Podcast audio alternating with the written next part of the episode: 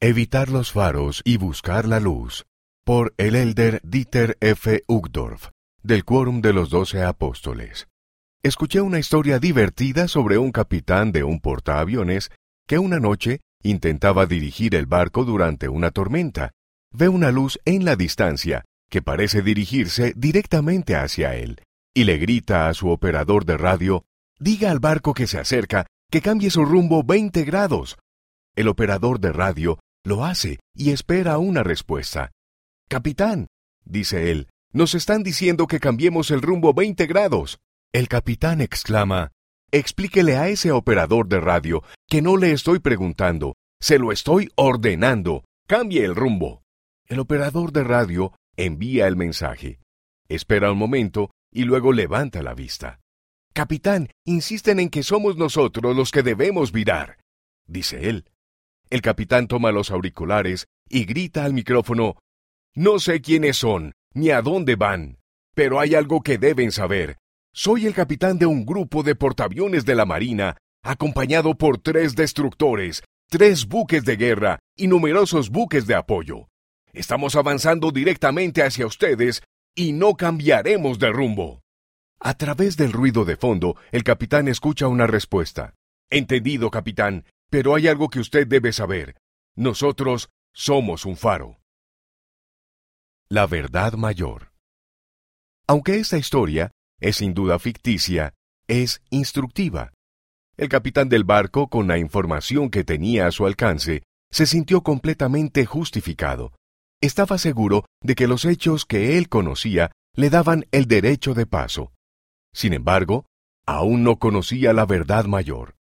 Una vez que tuvo la visión completa, el testimonio irrazonable del operador del faro tenía todo el sentido. Una vez que conoció la verdad mayor, todo cambió. Por supuesto, el capitán podría haber ignorado la advertencia y mantenido su rumbo, convencido de que tenía razón. Sin embargo, el hacerlo habría tenido graves consecuencias que habrían causado grandes daños y le habrían hecho sentir un enorme remordimiento. ¿Hacemos nosotros alguna vez lo mismo? Lamentablemente, cuando se trata de creer y dar oído a las palabras de los profetas, el mundo en general no tiene el mejor historial. Las escrituras están llenas de ejemplos de personas y naciones que desoyeron o menospreciaron las palabras de los profetas. Tristemente, rechazaron el consejo de Dios y siguieron su propio rumbo. Con la información que aceptaban, se sintieron justificados y quizás incluso superiores. Pero al igual que el capitán del portaaviones, les faltaban información y verdad importantes y esenciales. Hay algo de lo que podemos estar seguros. Dios lo sabe todo. Él ve lo que nosotros no podemos ver. Él conoce la verdad mayor, el pasado, el presente y el futuro, y las palabras que Él da a sus profetas abarcan esa verdad mayor. Samuel y los Filisteos. El profeta Samuel vivió hace unos tres mil años, en una época en la que los hijos de Israel se desviaron de los caminos de Dios. Tal vez la gente de esa época pensaba que el profeta solo daba su opinión personal o que estaba siendo influenciado por tradiciones pasadas de moda, o que era demasiado mayor. Cualesquiera que fueran sus motivos, se negaron a escuchar al profeta y dejaron de lado el consejo y los mandamientos de Dios. Durante esa época, unos poderosos enemigos, conocidos como los filisteos, se levantaron contra Israel y los derrotaron en la batalla. Capturaron incluso la sagrada arca del convenio. Fue la primera vez que sucedió algo así. Fue una vergüenza nacional. ¿Por qué permitió Dios que se capturara el arca? Debieron de haberse preguntado. Algunos se preguntaban si Dios los había abandonado.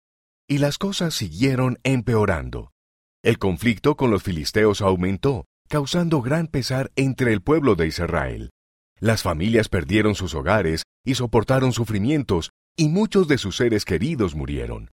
Finalmente, los desesperados y desalentados supervivientes se humillaron y oraron fervientemente a Dios, anhelando alivio y liberación. En su pesar y desesperación acudieron al profeta Samuel y le preguntaron qué podían hacer para seguir mejor a Dios y sus caminos. Fíjense en lo que Samuel les dijo. si de todo vuestro corazón os volvéis a Jehová, quitad de entre vosotros los dioses ajenos y el comportamiento pecaminoso, y preparad vuestro corazón para Jehová, y sólo a él servid, y os librará de manos de los filisteos. Los hijos de Israel escucharon lo que Samuel dijo y lo llevaron a cabo. Ayunaron y se arrepintieron de su rebelión espiritual, y sirvieron solo a Jehová. Cuando los filisteos vinieron contra ellos, Jehová peleó milagrosamente su batalla, y los filisteos cayeron ante Israel. Cometer el mismo error. Antes de juzgar al antiguo Israel con demasiada dureza, Sería bueno preguntarnos si nosotros mismos hemos sido impecables cuando se trata de seguir el consejo de los profetas. ¿Hemos dejado de lado personalmente las enseñanzas de los profetas? ¿Hemos rechazado lo que ellos han dicho? ¿Hemos decidido que nosotros sabemos más?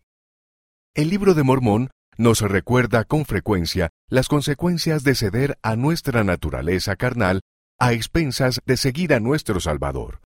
Cuando lo hacemos, nuestras acciones conducen inevitablemente a la desesperación, el cautiverio, el sufrimiento y el remordimiento. Dios nos ha dado el preciado don de ser libres, para escoger cómo pensamos y cómo actuamos.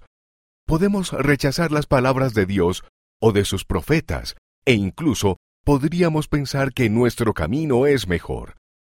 Esto podría parecernos agradable, al menos al principio, e incluso podría hacernos sentir bien durante un tiempo, pero nunca podremos escapar de las consecuencias de nuestras decisiones.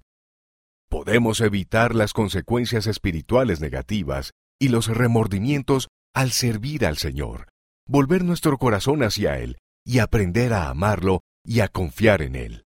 Al hacerlo, descubriremos el verdadero gozo que se promete en las Escrituras a todos los que creen y siguen al Salvador. Hallaremos paz, esperanza, seguridad y luz.